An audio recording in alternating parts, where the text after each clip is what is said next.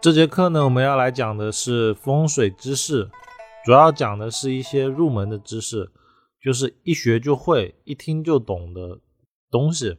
比如说大门对着大门，我们一看就知道是什么是不好，但是是哪边不好，怎么判断它是坏在哪，然后怎么化解，主要讲的是这些。风水入门自学必备的基础知识有哪些呢？主要几个方面，一是形峦。所谓的形峦，我们分阳宅跟阴宅。阳宅的部分呢，主要就是看那种宅室的结构啊，比如有没有缺角，还有像大门有没有对着厨房、对着厕所、对着卧室等等，或者是大门一开，哎，看见阳台。这种就叫做形峦，就是宅室的结构。而刚才讲的是内局，宅室的结构以外，还有外局的形峦。外局的形峦就是，比如说，呃，大门前有一棵树，有柱子，或者是大房压小房，有角煞，有路冲等等，这些都叫形峦。这是所有学习风水的必备知识，就必须要学的基础，因为。理气无真，形峦无假。比如说，一间房子遇到了路冲，直断它某年有伤灾，基本上十个断十个没问题。但是理气之法没有了形峦，一定不灵。这是我经过了大量的实践确定的一件事情，包括说古人也确定了这件事。如果说理气没有依托于形峦的话，不准，所以学习风水的第一步入门学形峦，再来是入门理气。理气第一步学阴阳五行，就是阴是什么，阳是什么。而阴阳的再深入，就是比如说高低、左边右边、青龙白虎等等等等，这些都是所谓的阴阳。五行学说呢，其实就是阴阳学说的衍生，也就是二的二次方，比如说。水生木，木生火，火生土，土生金，金在生水，一个循环。然后金克木，木克土，土克水，水克火，火克金，一个循环。那我们的基础呢，主要就是搞明白五行的相生跟相克的关系。为什么要这样看呢？是因为在形峦风水里面，比如说大门开在东南方。厨房在西北，这个就叫金克木，因为西北方属金，东南方属木。这时候呢，他们两个就会产生不好的影响。这时候我们再通过它来断取它是好是坏，主要是这边用。第三个呢是八卦，所谓的八卦呢，就是二的三次方，也就是阴阳的再延伸。主要它是把五行再够细化，比如说把五行属金，再分成了阳金跟阴金，阳金就代表了父亲，阴金代表了少女。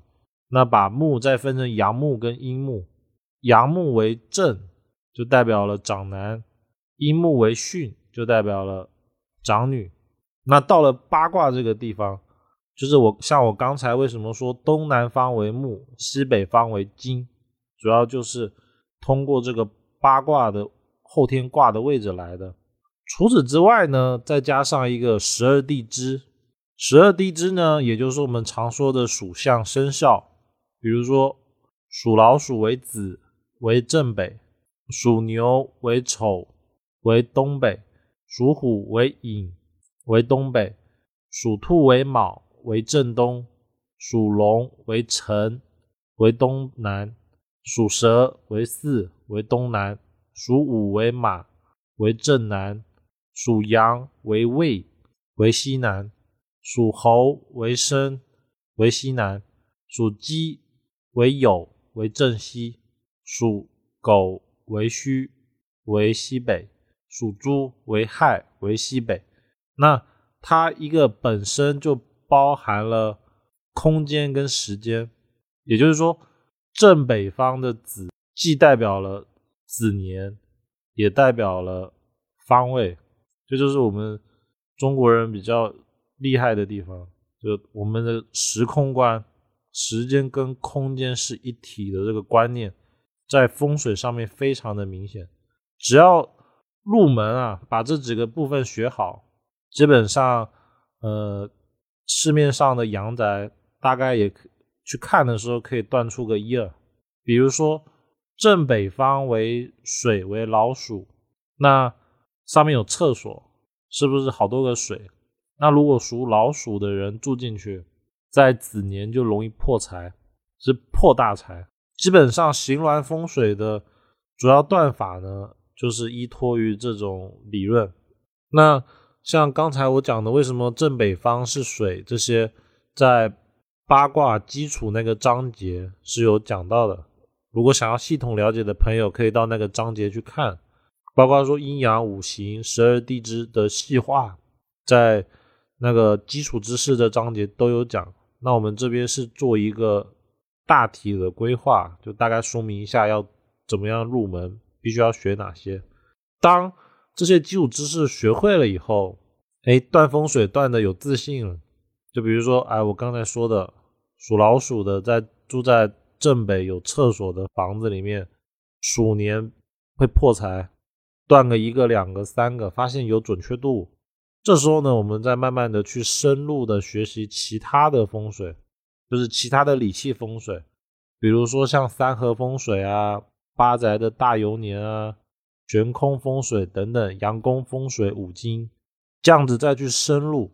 一是这样子学不乱，二是这样子学有信心，三是如果按照我这个思路来学，是从开始从像堆积木一样，从零到一这样子。才不会造成说，呃，像很多人可能会，哎，先看悬空，然后直接上来就是排九星，排完了之后呢，发现太多数字不知道怎么断，然后又跑去看那个单合，这是我看过的很多人学习的时候遇到的最大的问题，就是没有从零到一，直接从一开始，就是在一个比较难的基础上面学了。